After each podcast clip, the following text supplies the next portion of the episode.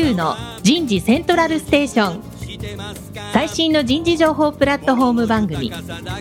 日本最大級の人事エグゼクティブクラスのコンソーシアムの代表を務めシンガーソングライターとしても活躍する楠田優が有名企業の人事や人事をサポートする企業の方をゲストに迎えて第4次産業革命時代に我が国の人事がなすべきことを模索しながら情報提供していきます。この番組は株式会社アイプラグ。タレンタ株式会社。株式会社ファーストキャリア。株式会社 AW ステージの提供でお送りいたします。日本の未来は明るいと思うなら。楠田優の人事セントラルステーション。最新の人事情報プラットフォーム番組。パーソナリティの楠田優です。今日のテーマは JAXA における人材獲得の取り組みと完全デジタル化した採用選考プロセスについて、えーになります松岡啓二の気になる人事用語行ってみましょう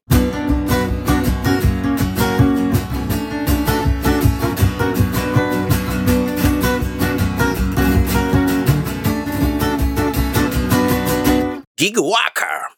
ギグワーカー。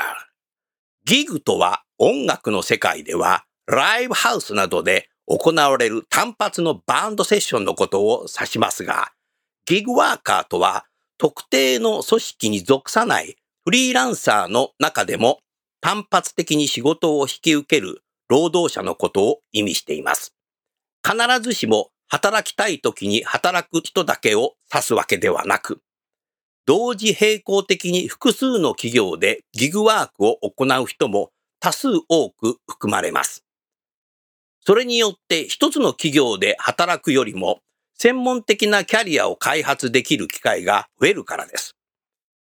アメリカでは企業とギグワーカーをつなぐインターネット上の仲介ビジネスが多数存在することもあって、ギグワーカーを含むフリーランサーの比率が労働者の4割近く占めています。日本でもギグワーカーは増えていくと予想されますが、雇用が不安定な状態で自律的に働くことが求められるため、会社へのキャリア依存の高さが障害になると考えられます。ギグワーカー。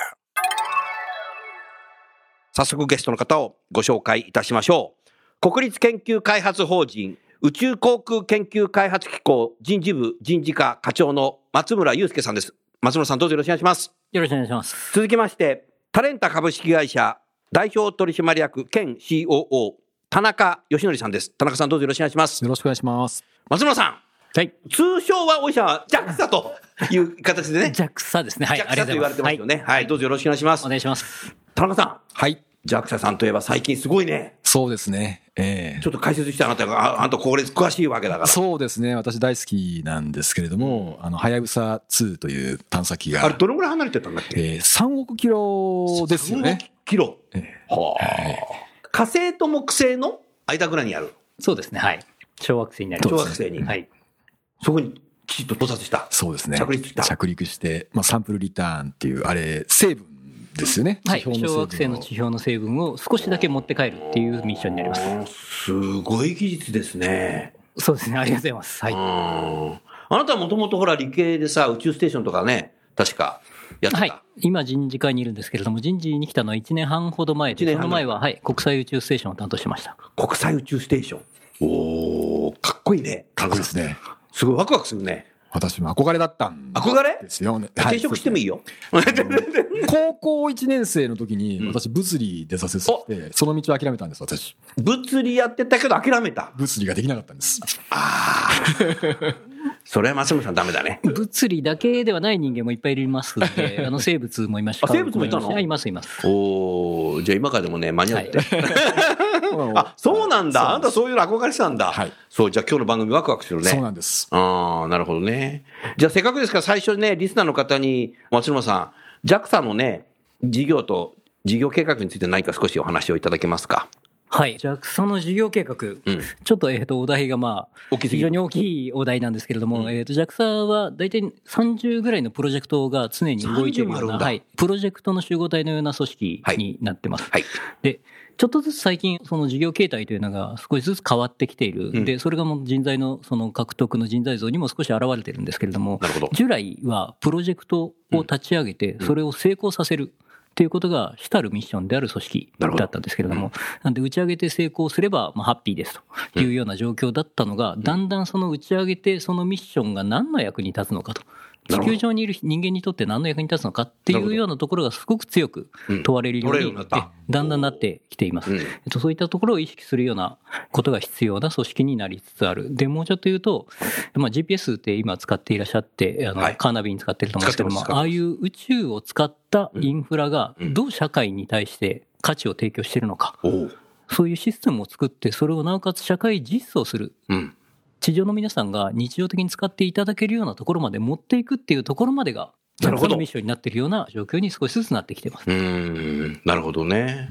田中さん、そうするとさ、3億キロ離れたところでさ、小惑星でそうさ、はいこうなんかこう、着陸して撮る。でもそれは、地球にいる人たちはワクワクすげえなってなるんだけど、はいでもそれ日常生活で何変わんのっていうのは、ね、はい。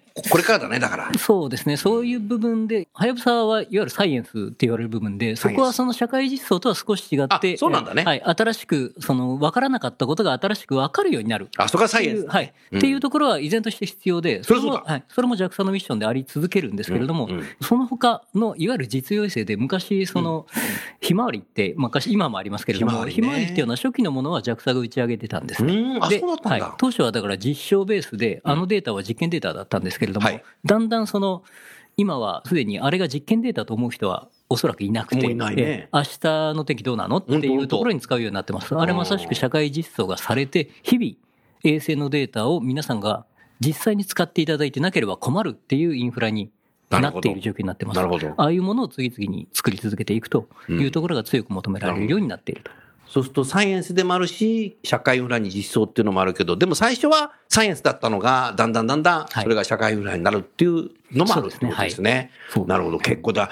長期のプロジェクトですね。そうですね、他に比べると、どうしても1ミッションあたり、1プロジェクトあたりの期間が長いっていうのは、あの他の業界に比べて、JAXA 宇宙航空研究開発機構の特色ではあります。なるほど。そうすると、松野さん、その JAXA で働く方たちっていうのは、まあ、人事としてどんな人材像を描いてるんですか？そうですね、だんだんそのプロジェクトから少しずつ変化したっていう話をしているんですけれども、それでもプロジェクトを成功させなければ、まず話にならないところがありますので、うん。えっと、まずプロジェクトを成功させる、うん。でそのためにはうん。各分野における専門家がどうしても必要になります。確かに。と人材像として、まず初めに専門分野で非常に高い能力を持っている、うん。専門能力の高いっていうことがまず大前提になります。なるほど。で、その上で、今申し上げたようなちょっと事業が変換してきている社会実装っていうようなところになってくるとすると、うん社会実装しようと思うと、その JAXA だけではどうしてもできないことに。なりますので、うんそれは JAXA はその宇宙航空研究開発機構ですから、そうですね。実際にそのインフラとして使う、実装して、それを運用するような主体っていうのは、うんいろんなところ、ひまわりで言えば気象庁さんですとか、そうですねっ。ていうような別に外にその運用主体がうん。あるようなことになります。そうするはいとそこと一緒にやっていく必要がありますので、なるほど。そうすると、ある種なんていうんですかね、プロデューサー的ないろんな主体を束ねてうん、まとめて、プロジェクトを成功させて、それをインフラまで持っていくっていううん、プロデューサー的な能力が必要になりますプ。ロデューサーであり、リーダーであり、はいマネジメント能力が必要だっていうことだね。ここ1、2ヶ月でも、うんそのトヨタさんとはい提携されたりだとか、おブリヂストンさんとよくご存知で。提携されたりだとか、そうなの？月面にローバーを走らせようとしてるんですけれども、そのローバーについて、あの、トヨタさんと共同研究を提携する形になってますね。田中さんさ、はい、SF の世界がさ、はい、もう日常的になってきたね。はい。ちょっと僕ね、長生きしようと思った今。ということと、やっぱ宇宙産業というもの自体のうん。今後の伸びといいますか、うん。まあ、期待っていうところが、もう各社さん着手し始めていて、それで JAXA さんと一緒にってことなのかなっていうふうに。そうですね、ええ結構民間で月を目指すっていう人たちが徐々に出始めてます、そうですね。時々新聞にも私見ますね、それね。なるほどまあな。アポロ時代は月を目指す、惑星探査を目指すっていうのは、もう明らかに国のプロジェクトでしかありえなかったんですけれども、うんそうでしたね今はもう完全に国の資金を全く使わずに月を目指す人たちが出てます、出てきてる。はい、うわホリエモンとか、確かね、ですねそうだったね。はいホリエモンさなんるほとかですねどな。そうすると人材像としては高い高度なね、能力、知識を持ってる方と、もう一つは、そういうね、パートナーという言い方していいかどうかわからないけど、そういう人のプロデューサーになっていくとはい。いうことと、もう一つやっぱりプロジェクトが長期っていうことは、私は直感的にやっぱり、相当やっぱりなんていうのかな、耐えられるような人じゃないと難しいね。秋っぽい人じゃできないね。僕ダメだな。あ まあ、ただその分野が好きであれば、結構長いことずっと好きでいられますけどね。おいいこと言うね。確かにそうだよね。好きだと長くできるかもしれないね。うん、なるほど。そうすると、でもそういう人をね、見極めるって結構人事難しいんじゃないの？そうですね。なかなか人を採用するというのは難しいところがありますね。なるほど。そうすると、その、今ね、松村さんおっしゃったさ、その必要とする人材をね、採用する、獲得をするにあたっての、何か今現状の課題っていうのは何でしょうか？専門能力っていうことと、プロデューサーっていうことを2つ申し上げたんですけれども、すみません、もう一つですね、うん。よりクリエイティブな人間である必要があると思ってクリエイティブ。でえー、とそれがどういう意味合いかっていうと、はい。社会実装するっていうのは、ある種プロジェクトが立ち上がってそこまで持っていくって話なんですけれども、うん。そもそもどういうインフラを作ると、うん。今の社会に対して新しい価値が提供できるのかっていうところ。で、そこがまず、そこから始まる話ですんで、うん。と、まあ、さっき GPS って話しましたけれども、うんまあ、30年、40年前の人がうん GPS っていうのを初めて考えますと、っていう時に、カーナビをイメージすることができた人っていうのはあんまりいないんじゃないかと思うんですよね。確かにそうだよね。で今からその30年後、50年後に新しく日本にインフラができて、それがカーナビのように使われるっていうことをうん今イメージできる。なるほど。それはなんかすごいね。そうすると非常にクリエイティブ。未来に対して夢があったり、そういうクリエイティブな発想ができる人が必要。そうすると、ものすごくに少ないような気がするけど。はい。で、そうするとですね、いわゆるイノベーションとかいう単語でよく流行りの単語で言うとよく言われますけれども、イノベーションを起こすにはどうするかってなかなか難しくて、あの、簡単に言うとさ、ええ。シュンペーター的だとさ、はい。新結合っていうからさ、はい。どっかのね、企業とくっつけば新結合できるという。それでも教科書通りじゃいかないな。っ。ていうのがまあよく言われるイノベーションを起こそうと思うと違う異業種、異分野を合わせるとそこから新しいものが生まれるそれはシュンペーターの教科書通りだ。ええよく言われる話ではあって、本当はイノベーティブっていうのはだジョブスをどうやったら育成できるかみたいな話なので、そうだね。それは育成するんじゃなくて見つけてくるんじゃないのっていう話もあるんですが、はい。それを言っちゃうと人事にならないので、おっしゃる通り政策としては考える必要があると。そうすると、そのシュンペーターに基づくと、うん。要はいかに異業種の人間、異分野の人間を組織の中に集めるか。お、なるほど。で、いいのは一人の人間がうんいろんなバックグラウンドを持っていうんるスーパーマンが一人いれば、それはそんなに、そんな素晴らしいことはないんですけれども、それはなかなか難しいと。そうだね。すると、組織の中にいろんなバックグラウンドを持った人間を抱えておくおっていうのは一つの、ある意味ダイバーシティだよねええある種、イノベーションを生み出しうる。土壌を会社の中に存在させるっていうことなのかなと。なるほどな。田中さんいかがですか？そうですね。その、いろんな専門分野っていうところで一つご質問があるんですが、その、専門分野と、あと JAXA さんのイメージとは、こう、かけ離れた部分での、その専門分野を持たれた方って、例えばどういう方いらっしゃるんですか？そうですね、その理系の技術系と事務系とあるんですけれども、うん。技術系の話で言うと、さっき、自分自身はその宇宙航空をバックグラウンドにした工学系の人間ではあるんですけれども、はい。生物系の人間だったり、えー生物系。生物、ライフサイエンスですね。っていうようなところをバックグラウンドにした人間だったり、物理だったり数学だったり、うんえーとあとは今年入った新人だと水門科学っていう、あの、水門科学って分野があること自体知らなかった。ど、どんな分野なのそれ？あの水の循環なんですけれども、水がその山の中でどういうふうに湧くかとか、雨が降った後にどういうふうに水が流れると、どんな水が山の中で流れていくのかですとか、っていうようなことを、僕もすみません、その人間取った時に調べて初めて知ったんですけど、そういう分野がありますと。すごいね、それ。っていう時に、じゃあそういう人間とって、一つはそういう人間とってどういう宇宙にそれが結びつくのかっていうのは分からない状態でも、でもイノベーションってそういうもんでしょって言って取るっていう考え方が一つと、うん。もう一つは本当に例えだけなんで実際できるか分からないんですけれども、じゃあ水門科学っていうのを例にすると、水がどう流れるか、山の中で、うんっていうのをどうやって調べていくかっていうと、今山の中歩き回ってるらしいんですよね。なるほど。で、えー間宮林蔵みたいな。それ非非常にその手間がかかりますし、調べられる範囲っていうのはものすごい限られるんですよね。はい。と一生かけてこの司法について、えーと確認しますみたいなことが多くて、それはどうしても最後は現地に行く必要があるとは思うんですけども、はい。例えば、水の流れ方っていうのを地下を含めて、何かしらそのリモートでセンシングするようなことができるセンサーを開発できれば、例えばそれを人工衛星に載せる。うん。と、人工衛星は2ヶ月ぐらい軌道の選び方によりますけれども、ずっと回しておくと、まあ軌道の回し方によりますけれども、数ヶ月から数年あれば、地球全球のデータを取ることができるんですよね。ええそうなんだ。すごい。それすごいな。そうすると、その今まで何ヶ月もかけてその山を歩き回って、ある特定の地域に対するデータを非常に頑張って集めていたところが、データが、とにかくデータ量としては圧倒的に非常に短い期間で収集することができると。今のところは、じゃあ、例えば水門科学っていう分野うん。が衛星データを使ってその分野に対して貢献することができる。できるというと、水門科学で宇宙って何っていうようなのが最初のイメージかなと思うんですけれども、そこに対する宇宙がどう貢献できるかっていうのはあるんだと思ってるんですね。っていうのはいろんな分野で、どっかの惑星に水があるかもしれないし、そね。それをね、分かるかもしれないし、その水は人間が飲める水なのかっていうのも分かってくるだろうし、それ重要だよね。人間はだって水絶対必要なんだから。ううん将来的にはね。一見その JAXA に入ろうと思ったらこれやってなきゃ一般に考えるとその電気系の専門とか宇宙工学とか流体ですとか推進系とかエンジンとかっていうイメージをされるかもしれないんですけれども決してそれだけではない。うんいろんな専門分野を持ったとにかくその分野で高い専門性を持っていていただきたいとは思ってるんですけども、その分野が何であるかっていうのは、うん皆さんが思ってらっしゃるよりも広い。広いね。うんそれは面白いね。結構だから僕も聞いてたけど、もう開いてるよね。うん。だからそういうものやっぱ学生自体が高度な自分のやりたいことずっとやってて、やっぱそれを今後の宇宙だとかさ、そういうものに貢献したいっていうんであれば、もう絶対ここで働くべきだって思ったね。ワクワクするね。うーん。なるほどな。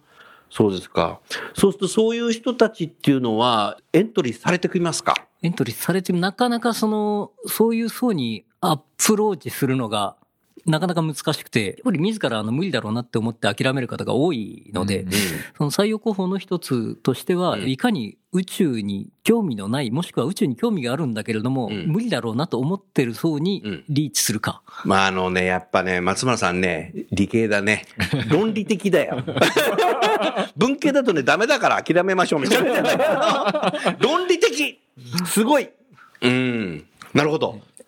それをリーチしようと。っていうところが、まず課題の一つです。まず、エントリーしてもらわないことに話にならないので、おっしゃる通りだ。えーとそこの、あ裾野をどう広げるかっていうのは一つの課題。そうすると1点目の、そのもともと宇宙とかそういうものに興味ない人には、どういうふうにしたら興味持ちようになるんですか、これは難しいんですけれども、あの、簡単なのは物量で、とにかく目につくように、えっ、と、量をばらまくっていうのは簡単なんですけども、まあ、そのお金があればそうするんですけど、まあ、そこまでのお金はないので、どうするかっていうところですよね。で、あのさっきの冒頭、はやぶさみたいなんっていうのは、ある種メディアに対しては露出されるので、そういうところを使ってとか、そういう機会で、できるだけ JAXA 募集、いろんな分野の人間募集してますよっていうのを、そこにこう、被せて、なんとかできないかですとか、うんうんえっと、まあ、今日ここを読んでいただいて、お話しさせていただいているのも、そういうことの一つ。ここを聞いてらっしゃる方っておそらく宇宙を目指している方だけではない、えっと、いろんな層の方聞かれてると思うんですけれども、おっしゃる通りです今日あの読んでいただいて、今日こちらでお話しさせていただいてもその一環なのかなと。うん、なるほどね。そこに人事のね、意味があるね。そうですね。うーん、なるほどな。そうか。でも、だから単なる待ってるだけではエントリーしてこないね。そうですね。なかなかだんだんまあ、あの、学生数も減ってますし、うん。そういうこともあるね。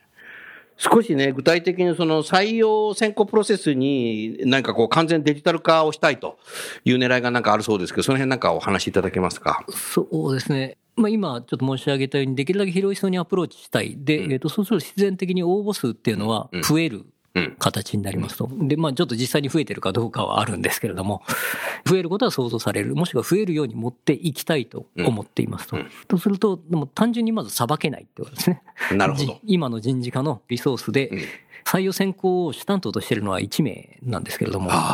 その人間で、えーと今年度で言うと、まあ1000の希望のエントリーがありますと。そんなにあるんだ。なるほど。はいで、えっ、と、それをできればさらに増やしていきたいと。お、そうなんだ。え思ってますので、そうすると、物理的にどうさばいていくかっていうところで、紙で応募していただいて、封筒切って開けて、それをキングファイルに束ねてっていうのはもうとてもやってられないと。うん。すると、どうしてもデジタルベースにせざるを得ないところがあります。うーん、なるほどな。田中さん、今の話聞いてていかがですか？まあ、特にその JAXA さんの場合はちょっとタイムリーなあのはやぶさ2の話もあったりする中でその応募っていうのはまあ増えてえーですねはい、微妙なところなんですけど、まあはい。多分日本全国そうだと思うんですけれども、うん。まず母数自体が縮小傾向にあります、ああ確かにね。ええその中でその応募数を増やしていくっていうのはなかなか難しいところがありますので、えーまあ、正直、なかなか増えてるとは言い難いところはあります。うーん。ただそのこう少数制といいますかそれほど多くの人数を採用されて厳選採用をされてらっしゃるっていうふうに思うんですけど。まあ、はい。もともとの母数がそれほど大きな規模の組織ではありませんので、うん。採用者数もまあ一定程度限られる形になります。エントリーシートを読むのも大変だ。そうですね。ね。今はエントリーを終わった後の読むところからは人力でやってますけれども、うん。可能ならそういったところもテクノロジーの力を入れていければなるほど。いいとは思ってますけれども。実際、あの、この番組のスポンサー、タレンタさんなんですけど、タレンタ社の、あの、アメリカの HireVue はなんかもう使われてるんですか？そうですね。はい。使わせていただいてます。何かもうお話できる範囲で具体的にどんなシーンで使われてるのか、お話しいただけますか？はい、えっ、と、録画面接とはいいう、あの機能がございます。ありますねはい。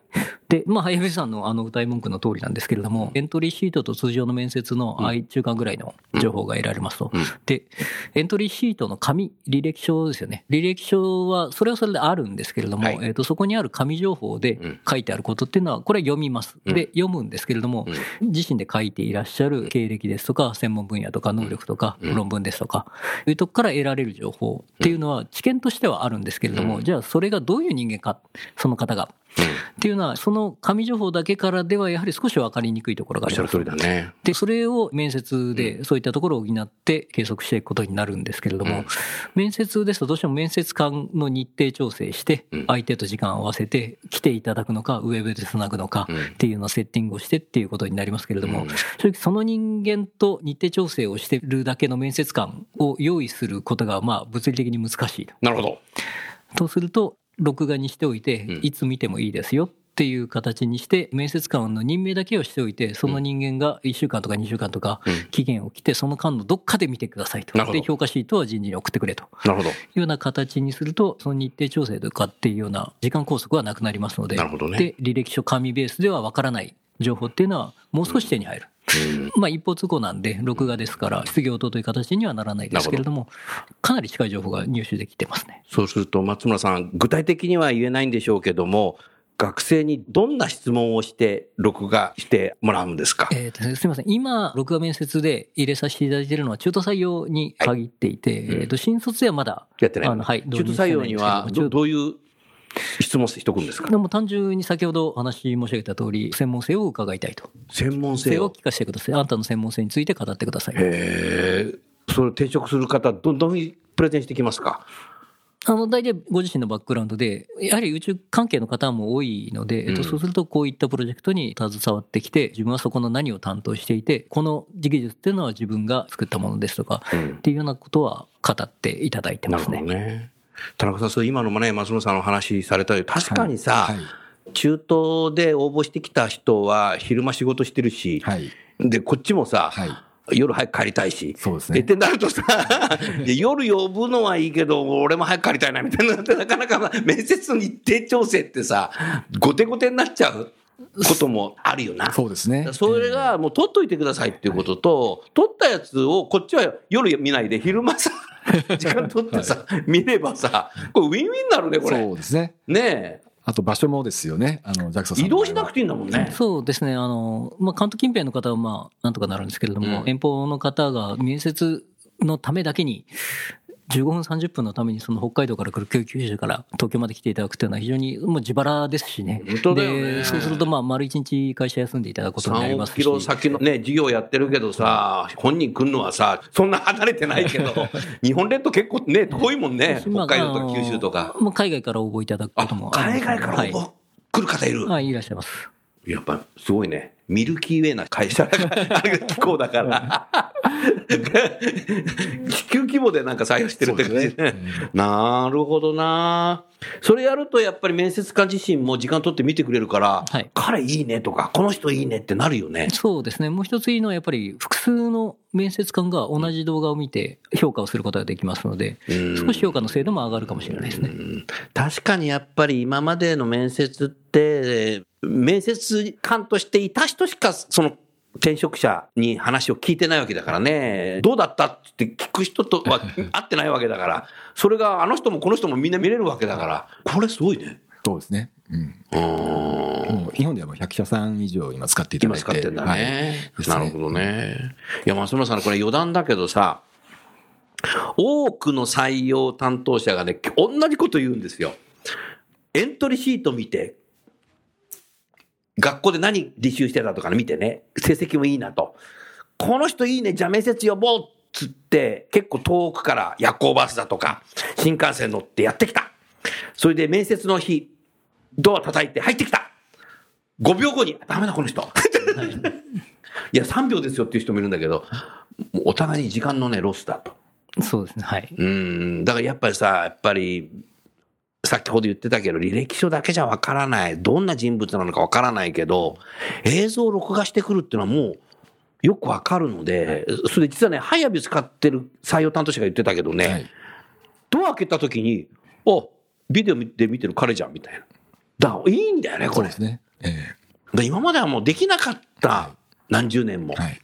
そういうね、お互いにね、なんかね、無駄な時間っていうのがね、なくなると。より対面でより深い話ができると思うんですよね。会った時より深い話ができるね。この間、アフギ言ってたけど、それどうなの？とかさ。そうだよな。はい。もう、これね、採用担当者の働き方改革だね。そうですね。うーん、なるほどな。そうすると、松村さん自身も結構、転職者の録画したやつを見ましたか、見ましたね。はい。おーみんなどっから取ってくるんですか？家から取ってくるんですか？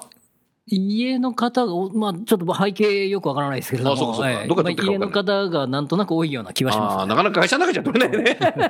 家でやってんだね。面白いね。これあれの、あの、田中さん、スマホで撮るんでしょ？スマホで撮りますね。はい。もう今、スマホで自撮りで撮れちゃうんだよね。そうですね。ええうーん。で、これ、松本さんさ、来年さ、5G になるじゃない。はい。今はまあ、なんとなく映像、インターネットで見ると、ちょっと遅延があってさ、ちょっとなんか喋ってるのとさ、口の動きがちょちょっとずれてんじゃないかなと思うこと、たまにあるんだけど、5G になるとなくなるね、遅延が。そうですね。まあ、今でも、あの、面接レベルの動画と、えっ、と、言語であれば、そこまでのそこまでは感じないですけあ、どね。そう、はい。そう。うん。でもこんなの 5G になったら当たり前の世界になるね、これね。もで、最近の自撮りっていうかカメラも良くなってるんで、でやっぱ、だからこんなスマホで自撮りして撮れるっていうのは、これものすごい時代だよね。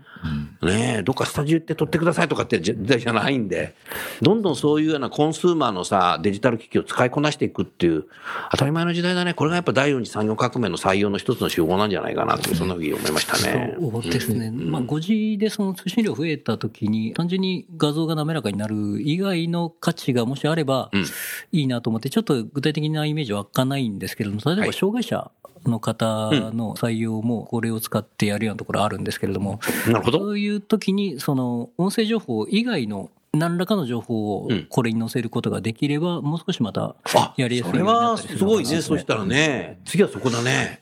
うん。あと JAXA さんは一次面接は録画使っていただいてるんですが、はい。二次面接と最終面接もウェブオンライン面接っていう形で、はい合わなくても、はいあの、はいぶつかってんの？がはい、完結できるような。そうか、一次面接が録画面接で、二次面接以降は生で。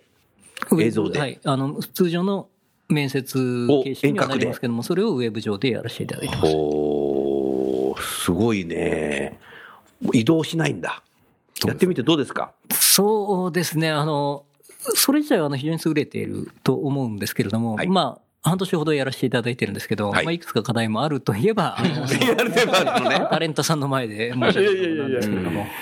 これ、と言いますのも、我々あの、JAXA さんから見るとワンシステムなんですけれども、我々ハイヤービューと採用管理システムとインテグレーションして納めしたん。あ、ワンですストップでそういうのは提供できる会社なんだね、タレンターさん。って。はい、やらせていただいたんですよそれすごいね。うん。でそこのところのその、まあ、自動連携っていうところが、もともとの、まあ、入札の、まあそうだったんだ。条件っていうところそうですね。があってはい。はい。まあ、そこのあの連携が、まあ、作り込んでいただいているところですので、はい。うん。まだちょっと若干種その、マチュアになってないところがうん。あるかなというのと、あとはその、単純にインターネットエクスプローラーだと少し動作が難しいですあそうだったあの、クロムベースですあそういうことそういったとかえーそういったところ、こう、これを使うシステムというのは、まあ、一生に何回あるかみたいな、うん。あの、応募者にとっては、うん。というような状況ですので、そうすると、ほとんどの方が初めてアクセスするシステムですからそういった方々に対して、設定ですとか、うん。えっと、前提条件とかコンフィレーションみたいなのを周知するっていうのは、やはり非常に難しいことですので、そこえーでね。きるだけロバストに誰がどういうツールで、どういう設定でアクセスしても必ず動作すると。落ちないっていうのが、まあ、本質的には大前提なんだと思うんですが、ね。そういったところに少し正確かったり、あの、いざ上面接やるときに、ちょっと通信障害があって、えっ、と、スタートするまでに、うん。まあ、10分、15分ちょっとかかってしまってお待たせしたりというようなところがゼロではないところはあります。うん。ですね。我々としてもこれすごくチャレンジだったんですよね。いや、ツール、ウェブ面接ツールの導入ではなく、ん採用選考プロセスそのものをデジタル化するっていうようなことをやらせていただいていて、でも半年経ってっていうところで、まあ改善改善っていうところで、どんどんどんどんマチュアにしていってっていうところで今やってるんですよね。なるほどね。うんまあでも、ね先ほど言った一緒に何回かっていうのも大切にしつつ、でもこういう新しいツールっていうのをチャレンジしてトライアンドエラーで使っていくっていうのも一方で必要な時代になってきたんだろうね。でもどうしてもその最初申し上げた通り、もともとデジタルにしないと持たないっていうところなんで、デジタルにはもうせざるを得ないんですうよね。んうんそうできるだけ使い勝手が良くて硬くて、まあやできれば安くてというようなところはできるだけもう取り込んでいかざるを得ない。なるほど。うん面接官もあれですよね。面接官も、つくばにもいらっしゃるし、相模原にもいらっしゃるし、種子島にもいらあ、っしゃるし。そうか。ええそそういう人東京にもいらっしゃるしみんな来るわけいかないしね。はいあ、だから面接官どこにいてもいいっていう。それはあります。うん一方ね、松村さん、その、実際その、え録画面接と、その二次面接以降、その、映像を使って面接をして、もう、あの、入社はい。された方もいらっしゃるわけでしょ？いらっしゃいます。はい。なんか、そういう感想はありますか？そういう方たちの。こういう形のプロセスで採用してくれたっていうので。そうなんか。聞いてるのがあればぜひお話しいただけないですか？あの比較的そこまで違和感が思ったよりもないっていう方が逆に意外かもしれないですね。分分離とも？一応これで、えー、と採用してるのは技術系あそうかそうかそうかのみ、今のところ、はい、技術系のみなんうんで、っていうのと、かつ JAXA に応募する人間はそういう新しいガジェットみたいなのが基本的に好きな人間が確かにそうだよね。多いのかもしれないんですけれども。そういう人が好きなればええ全然違和感ないよね。ええ新しい時代なんだなっていう。比較的今まで採用させていただいた方々は、びっくりするぐらい違和感なく、あの、入ってきてますね。まあ、普通にその録画っていうのが、ある種向こうからすると、僕らからすると録画見てるんですけれども、向こうからすると録画を撮る瞬間っていうのはほぼほぼ面接と同じような心境になるようなんで、ものすごく緊張するとあいうようなところはあるようですけれども。あ。そうだよえね。自分のさ、なんかプレゼンをさ、自分で撮るっていうのはさ、嫌だし、それ自分で見るのがさ、一番嫌だもんね。人間って自分のさ、プレゼンしてるの見るの一番嫌だもんね。見たくないよね。でも他人は毎日見てんだけどさ、それさ。うん、あそういうことか。でもこれさ、一回だけじゃなくて、撮り直しもできるんでしょ？取り直しできます、できます面接は本番で一発だけど、撮り直ししてくる人も多分いるんだろうね。ただ、取り直しはできるんですけれども、5つ取って一番いいやつは選べないんですね。あの、一番最後のやつしか選べないんですよ。え、そうなの、はい。じゃあ一番最初撮ってすが一番良かったってのはもうもうダメなんだ。っていう、あの、思いはあるみたいです。最後にしっかりと決めてください。なるほど。そういうことなんだ。じゃあある程度やっぱちょっと練習をしといて、はいそれで臨むと。いうことだね。面白い時代になってたね。違和感ないってのはやっぱさすがだね、御社だね。すごいなというふうに思いましたね。ありがとうございます。じゃあ最後にね、なんか今後の展望とか構想とか、なんか採用について、このハイアビも含めて何かお話しいただけませんか？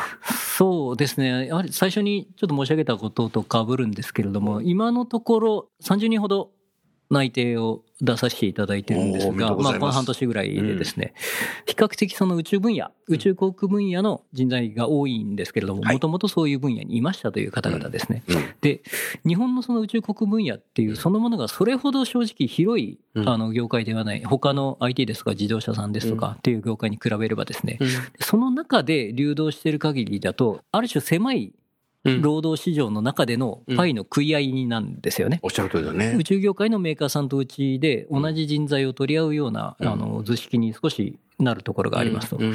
特に JAXA は公的機関ですので、うん。それが民間の、えーとうん。メーカーで育成コストをかけてうん。中堅までなって非常に能力が高い状況までなった方をその引き抜くような形に、まあ、中途採用をするとなる側面もありますので。そうですね。えといったところはあの本来は望ましくないんだろうなというふうに思ってます。うんできるだけそのパイを広げて宇宙業界以外うんから入ってきていただいて、うん。その宇宙関係の人材の幅を広げる、パイを広げる、そのものを広げる中で食い合うんじゃなくてですね、さっきの水を研究してる人とかね、意外だったけどね、でも、でも、よく考えると、それもいいなっていうふうに思いましたよ。技術的なこと分かんないけど。うん。っていう、そのできるだけそのもう少し広げていけないかなということと、やはり今まだ流動性が非常に少ないので正直、うんもっとその宇宙の業界の中で人が動くということ自体は決して悪いことではないので、えーとそれ自体は構わないんですね。ただ、今は非常に流動性が低いのでう、ん。少しパイが食い合うような形式になるんですけれども。それがもっと頻繁に流動して、うん当たり前のようにその業界の中で人が移動するうん。ような世界になれば、うん。えーとうちで JAXA としてのプロジェクトを経験していただいて、うん。その知見を持ってまたメーカーさんに行っていただいて、うん。ものを作られると。うん。で、そこで、えーと製造現場を踏まえた方が JAXA に来て、例えば政策を書いたり、おえーーと法律を書いたりというようなことができれば非常に業界全体にとっていい方向に進むんだろうなと素晴らしいお考えですね。田村屋の健康ポイント。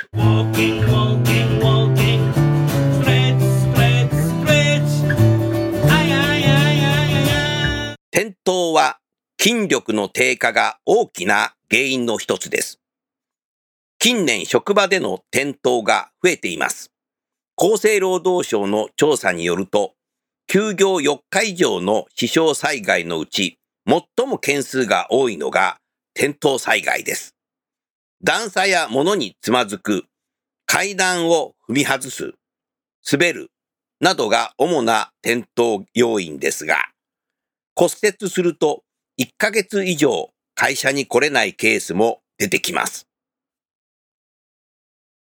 転倒は物的要因もありますが、足腰の筋力低下が大きな原因です。つまずいてもしっかり足で踏ん張り、体を支える力があれば転倒もしないし、骨折にも至りません。人の筋力や運動機能は20代をピークに何もしないと低下する一方です。特にデスクワークなどで一日中座りっぱなしという人や、普段から体を動かす習慣がない人は、日頃から筋肉を使ってあげる意識が必要です。筋トレなどハードな運動でなくても、立つ、歩く、こまめに動くだけでも筋肉は使われます。転倒は筋力の低下が大きな原因の一つです。楠田優の Human Resource Music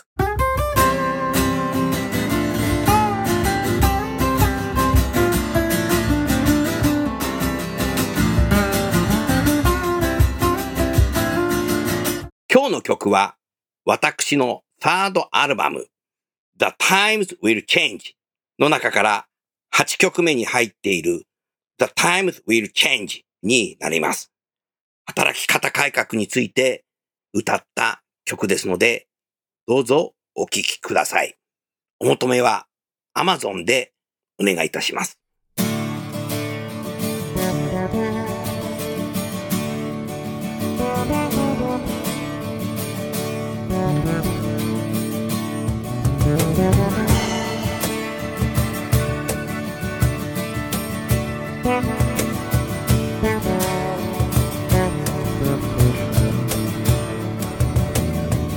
今のこの時代の転換期にあなたは時代を変える勇気はありますか？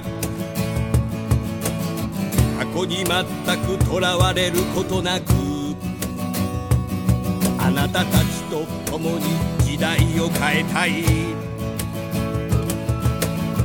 これまでのみんなの働き方をあなたは変える勇気はありますか？過去に全くとらわれることなくあなたたちと共に働き方を変えたい。The times will change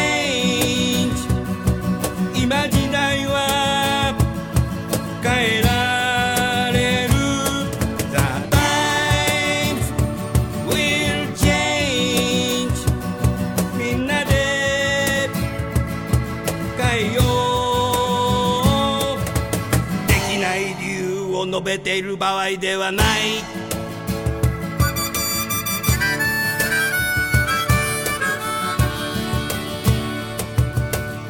時間制約ある社員が増えた。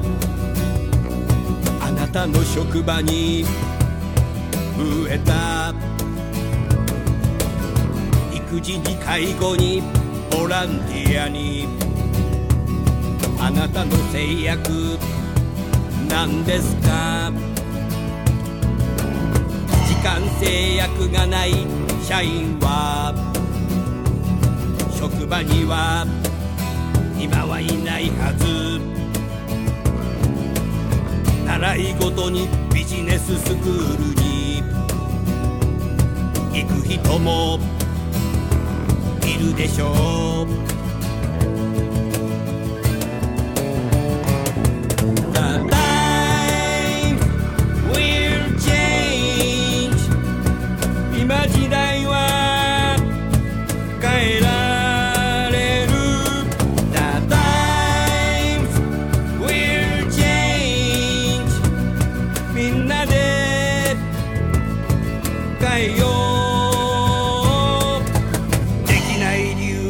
得意なやつはされ。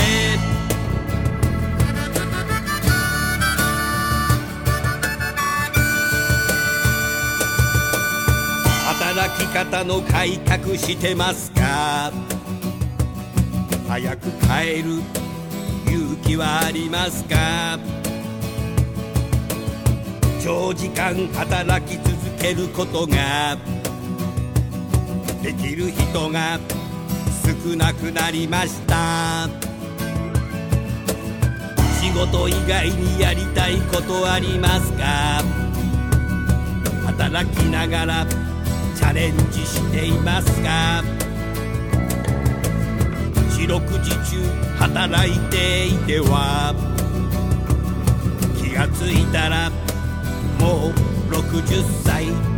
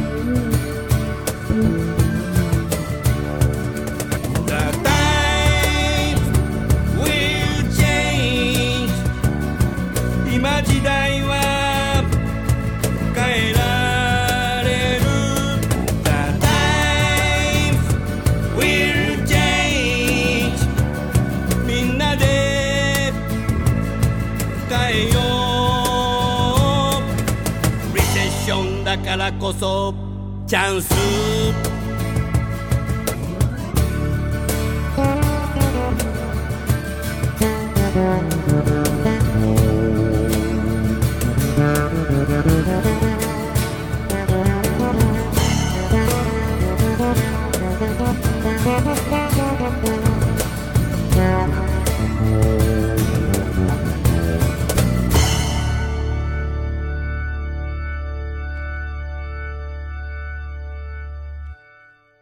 それでは田中さん、最後に何か松村さんにメッセージありますか？はい。あの、宇宙飛行士の方も面接官としてハイアビを使っていただいてるんですよね。え、そうなんだ。はい。えっ、と、それは宇宙飛行士として面接をしているというよりは、若田がですね、はい弊社の、えーと今、有人宇宙部門っていう部門の部門長で理事をやってるんですけれども、はい。面接の最終面接が理事面接になりますので、それは各部門の部門長が各部門自身の部門の、うん。えーと応募者に対してうん。最終面接をするんですけれども、はい。その意味でうん。有人宇宙部門についての最終面接は若田が理事としてやっているという形になります。ワクワクしちゃうね。ワクワクします。う れ嬉しくなっちゃいますね。なるほどね。うん。あともう一つ質問があるんですが、はい。民間でまあ宇宙産業への注目というのがどんどんどんどん高まっていく中でコラボレーションっていうところもどんどん話が出てくるのかなと思ってるんですがその JAXA さんの中でその職員を増やすだとかそういうような構想っていうのは終わりだったりするんですか？そうですね、えーと構想としてはあの、まあ、あるんですけれども、はいどうしても公的機関ですので、えー、と人件費、まあ、あの全てではないんですけれども、相当部分の予算はあの国からいただいて活動している形になります。それは税金であの運営されているものですので、むやみにその人を増やして動員をするということは、やはり限定的にやるべきだというふうには思ってますので、えー、と必要な事業に対して必要な人材っていうのは確保するべきなんですけれども、無尽蔵に人材を確保するというのは、やはり抑制的であるべきだとは思っています。ありがとうございますはい、ありがとうございました。それでは、あの、最後にゲストの方をご紹介して番組を終わりたいと思います。JAXA の松村さん、タレンタの田中さん、どうもありがとうございました。どうもありがとうございましありがとうございま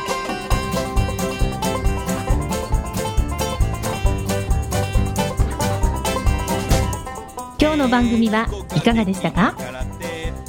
楠田優のサードアルバムの中から「輝け飛び出せグローバル人材」とともにお別れですこの番組は企業から学生に直接オファーを送ることができる新卒向けダイレクトリクルーティングサービスを提供する株式会社アイプラグ。ワークハッピーな世の中を作るをミッションとし世界の HR テクノロジーを日本市場に展開するタレンタ株式会社。若きリーダーたちの可能性を引き出し企業と社会の成長に還元する。株式会社ファーストキャリア。職場でできるストレッチと質の高いウォーキングを提供する健康経営サポート企業の株式会社 AW ステージの提供でお送りいたしました。それでは次回もお楽しみに。届けてゆこう